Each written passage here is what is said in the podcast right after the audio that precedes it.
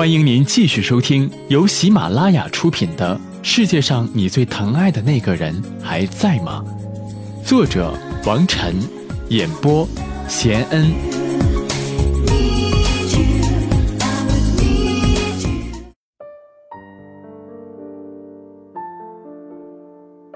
三月底，顾有念一家来北京看望顾长生，薛玉把女儿顾小茹也带了过来。自顾长生去南京住院至今，已与顾小如近半年未见了。今次顾小如出现，顾长生一如往日的高兴，妹妹妹妹的叫个不停。令大人们安慰的是，区区半年未见，顾小如竟仿佛忽然长大，懂事许多，不似昔日那般不肯与顾长生亲近。顾小茹听说顾长生最近爱画画。还特地把自己所有的绘画工具都带来给顾长生用，两人一并坐在床头，有说有笑，看过去好似一幅画。窗外有大株的花树，淡而雅，花香映衬着日光飘进来，如同宽厚的手掌轻抚在他们身上，像这艰难岁月里难得的一笔温柔注脚。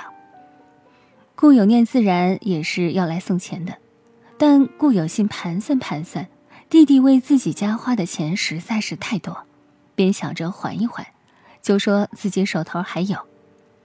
叶真听着没有说话，他知道家里的情况，原本是连下周的医药费都没有着落的，他不知道为何在这个时候顾有信要与弟弟客气起来。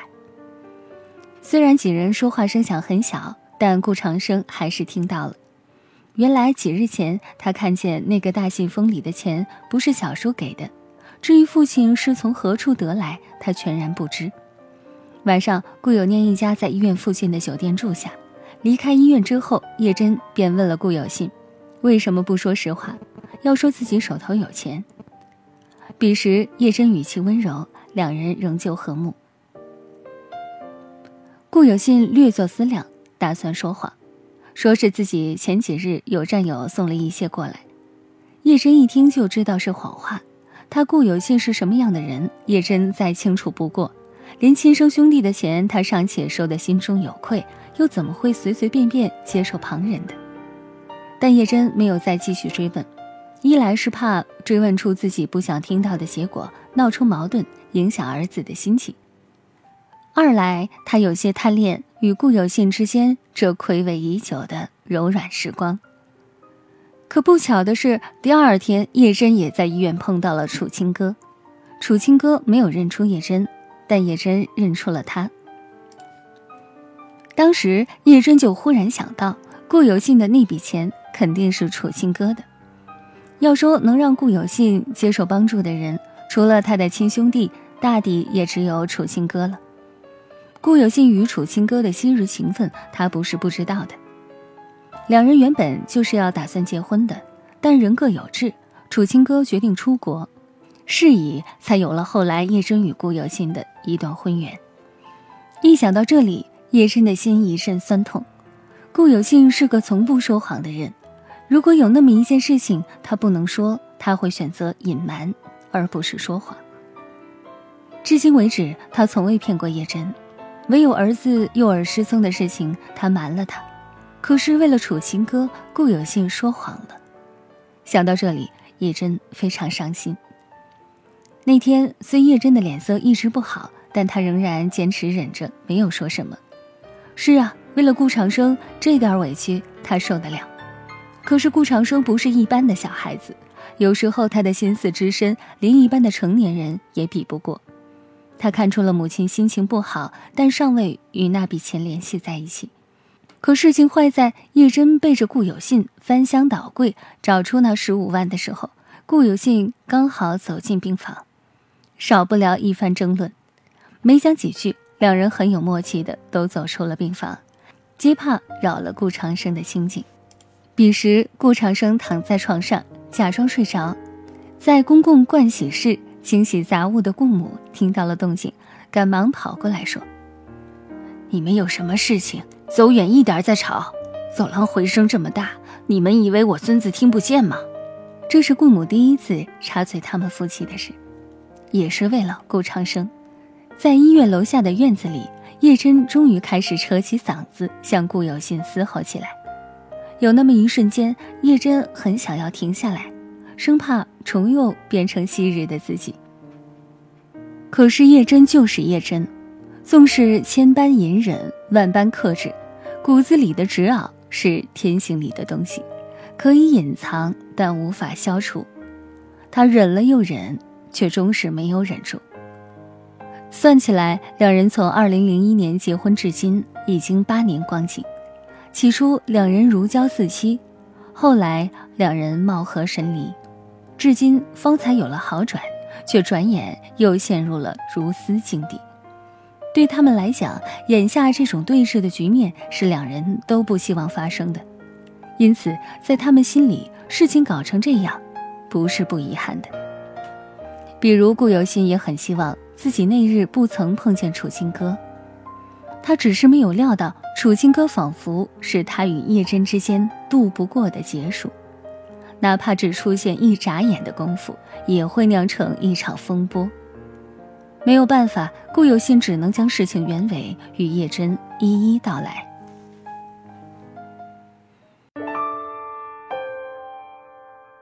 您现在收听的是喜马拉雅出品的小说《世界上最疼爱的那个人还在吗》。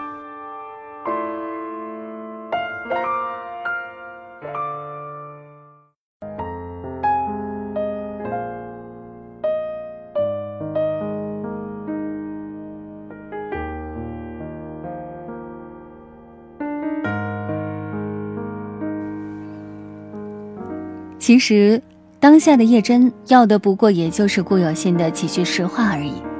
他受不了的，本也只是顾有信为了楚清歌来欺骗自己。在叶真心里，夫妻二人之间坦诚与信任，永远都是最根本、最紧要的东西。是，时至今日，他仍然有一颗炽烈的心。但毕竟，她已不是当年那个精力充沛、仿佛时刻都能与全世界抗争到底的年轻女子了。历经这些年的岁月熬煮，叶真已是快四十岁的年纪，当年的力气早已淡却大半。因此，听完顾有信的解释，她瞬间又柔软起来，不似当年不把顾有信逼迫至无路可退的地步，绝不罢休。她沉默了一会儿。便岔开话题，轻声地问道：“晚上你想吃什么？”却不料顾有心凝重地看了他一眼，什么话也没有说，转身就走了。看着顾有心离去的背影，叶震的心瞬间空掉，如同独自坠落悬崖，深陷荒芜深谷，仿佛一呼一吸都有空旷叹息一般的巨大回声将自己淹没。那日，天静无风。颓暗的暮色，末日一般向他袭来。顾有信回到病房的时候，顾长生正在画画，画的是猫，各色小猫，琳琅满目。这孩子尤爱猫，不知道是因为猫有灵性呢，还是因为猫有九条命。顾母坐在顾长生床边，两人有一搭没一搭的说着话。顾有信一个人无事，叶真也没有跟着回来。他忽觉得有些困意，便顺势躺在了旁边空着的病床上，想要闭眼睡一会儿。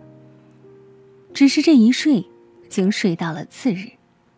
顾长生身体渐好，已很少深夜喊痛，大约是觉得没有了大碍，叶真和顾母都没有叫醒顾有信。他们两人都明白，这些日子顾有信是真的已心力交瘁。疲惫不堪，都想让他好好睡一觉。一开始，顾有信躺在床上，只是闭目养神，并未睡着。他在思考，是已经太久没有过这样一段令他安心冥想的时刻了。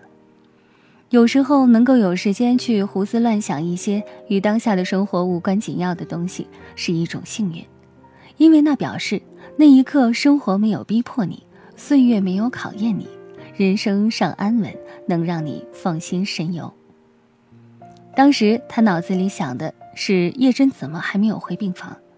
是他还是记挂他、关心他的，只是一想到儿子的事情，他便没有办法与他好好相处。要是他安安静静的，倒也无事；可一旦叶真有些脾气的时候，他便觉得心里有一百种厌气。最近顾长生恢复的好，他也就选择性失忆一般，刻意忘掉一些什么，比如叶真怀孕时的种种，与他倒也算是和睦。可傍晚他那么一闹，他一颗心立刻被打回原形，是连半句话也不愿再与他多说。后来半睡半醒的时候，他仿佛听到叶真与母亲挤在一张床上不断翻身的声响，就想开口叫叶真睡自己这边来，但他却似乎梦魇一般，再怎么努力也开不了口，不知如何是好。迷糊之间，重又睡过去。次日下午，顾有信醒的时候，突然大叫了一声，旁人都以为他是被噩梦惊醒，却不料顾有信一脸夸张又灿烂的笑。他是连睡觉也要操心的人。顾有信猛地坐起身，盯着顾长生说：“超过三个月了，超过了。”说话时，顾有信的眼睛虽是看向顾长生。但话是想说给叶真和顾母听的。起先一家人都有些迷惑，但不出几秒，叶真就反应过来了。先前南京和北京的医生都说顾长生撑不过三个月，但谁能想一日熬一日，竟已多出好几天的时间了。叶真立刻跑出病房去找医生。虽然每天医生都要巡房，但也都是简单的听听心跳、翻翻眼皮。听到顾有信这么一说，叶真让医生再给顾长生彻底的检查了一遍心脏。一番折腾之后，医生也讲不出个所以然来，只是不停的重复：“是个奇迹，是个奇迹。”顾长生的心脏恢复的十分惊人，可医生依然不敢做任何保证。只是欢喜的劝他们再观察一段时间，这样也好。顾有信想，虽是天大的喜事，但顾有信与叶真的关系却并未因此改善，两人仍是整日整日的污话。顾长生见此情形，心里知道父母之间又出了问题，于是某日早晨，顾长生睡醒，突然按了床头的呼叫器，叫来了医生。一家人正不明所以。顾长生只对匆匆跑来的医生说了一句：“我要出院，我要回家。”顾长生心里盘算，要是跟父母想说出院，怕是他们只会敷衍自己，所以顾长生便趁其不备，自己叫来医生，直接吵嚷着出院回家，兴许还能如愿。医生自然转头跟顾有信夫妻说：“出院恐怕不妥之类的话。”医嘱自然是权威的。一家人不敢不听，便都安慰顾长生说：“再等一段时间，等几天，我们再出院。”折腾十几分钟后，顾长生觉得这样下去，怕是要在医院待上不知多久。他沉默了一会儿，竟凝重地说了这么一句话：“我一定要回家，就算死，我也要死在家里，不想死在这讨人厌的医院里。”话一出口，所有人都惊呆了。这哪是一个八九岁的孩子能讲出来的话？可这话的分量又实在太重，重到没有人再忍心说拒绝他的话。顾长生生病这半年的时间里，死字是绝对的禁忌，是所有人无言的共识，没有人敢提，更没有人想要提这个字。但顾长生不怕，或者说，对他的一颗年少的心来讲，较之于死。他更怕一个表象宁静、内里狰狞的家。当晚，顾有信与医生长谈，讨论顾长生出院一事。医生说，顾长生的情况基本上医院仍持当初意见，最好是住院。但即便如此，对顾长生痊愈的可能性还是不能做任何担保。至于顾长生而今意外出现康复的情形，他们也只能理解为人体本身的无限可能性。至于以后的路，他们无法判断，也看不清。所以顾长生坚持回家休养，未必一定是坏事，也可能会有更好的结果。医生说，依照顾长生目前的情况，他们已没法给出一个准确的预测了。在顾长生的事情上，叶真和顾母基本上都没有主见。当晚，顾有信又打电话给顾有念商量，详述一番之后，顾有念也同意让顾长生出院回家。下定决心同意顾长生出院回家那一刻，顾有信长舒一口气，仿佛有一种死而复生的惊悦。人在做决定时会觉得四面楚歌，可到真的下定决心之后，无论决定如何，反而会有一种如释重负的轻松。是以，四月中，顾家四口离京归返。走出医院那一刻，顾有庆觉得自己仿佛是在如履薄冰的三千日之后，终于一点儿一点儿的走至岸边。抬脚踏在厚实有生机弥漫的土地上时，他几乎有些茫然，继而又有一种极淡、极轻、极短暂的惆怅路过他的心上。但最终，他是伏倒在地，扑进木下的青翠草丛，咣当一声跌入“山重水复疑无路，柳暗花明又一村”的狂喜里。M 城不大，没有机场，从北京飞抵南京。需要再辗转坐车才能抵达 M 城。到南京的时候，是顾有念来接的机。见顾长生已不再坐轮椅，而是拄着小拐杖，且走得有模有样，顾有念便乐得合不拢嘴。笑着笑着，他就朝前奔过去，要背顾长生上车，但顾长生不肯，他只好作罢。在车上，顾有念看着，仿佛比顾有信一家还要高兴。时不时要与顾长生说话，仿佛说不完、说不尽、说不腻烦。顾长生倒也颇有耐心，一句一句应答。有时候顾有念忍不住想要逗顾长生两句，顾长生便一本正经地说：“我还是病人，你不要欺负我。”在顾长生心里，顾有念既是长辈，也是朋友，也只是有顾有念说话的时候，顾长生偶尔会没大没小。是最放松的。一路上，顾有念总在想，命运真是奇诡。上次他开车送顾长生从 M 城到南京，是深夜在绝望中行驶，一颗心从始至终都是悬在半空，紧张且痛。今次又将他们一家从南京接回 M 城，车窗外已是烈日高阳。向来怕晒太阳的顾有念，史无前例地拉开隔热车窗。仿佛生怕挡住光热照进来，也是很少见的。顾有念主动与叶真说起了话，还一口一个嫂子的叫着，倒让叶真忽然之间有些不适应。到家下车的时候，顾有念用胳膊肘碰了碰顾有信，低声说：“叶真瘦得不成样子了，肯定也没少操心。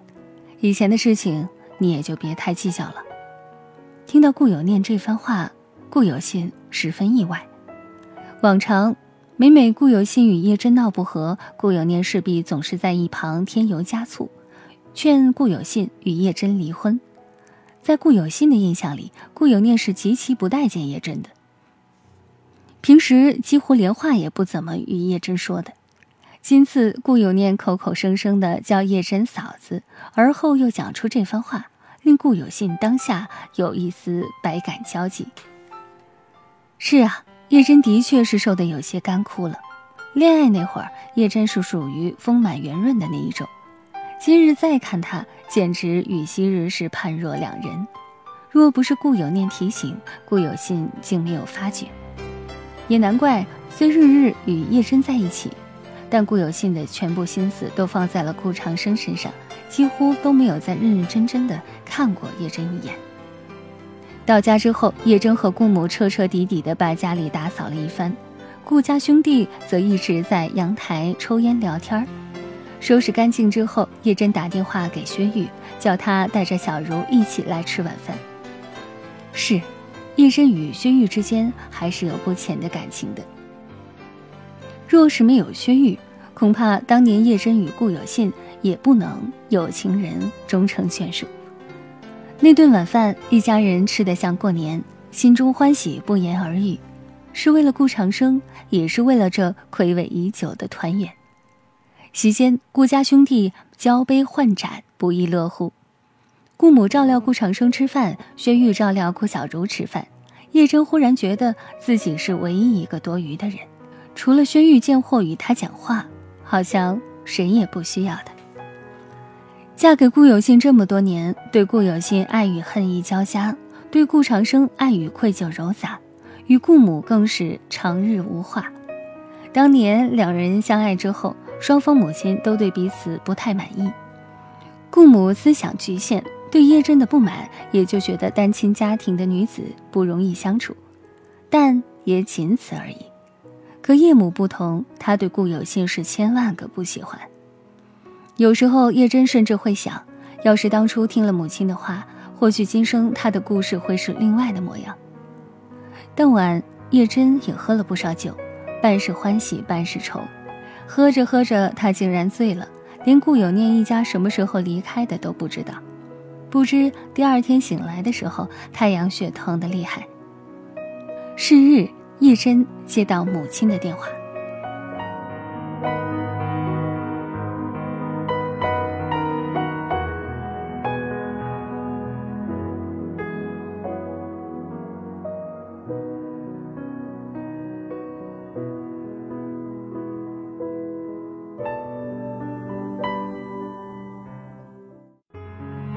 听众朋友，您刚刚听到的是由喜马拉雅出品的《世界上最疼爱的那个人还在吗》，作者王晨，播讲贤恩。更多精彩有声书尽在喜马拉雅。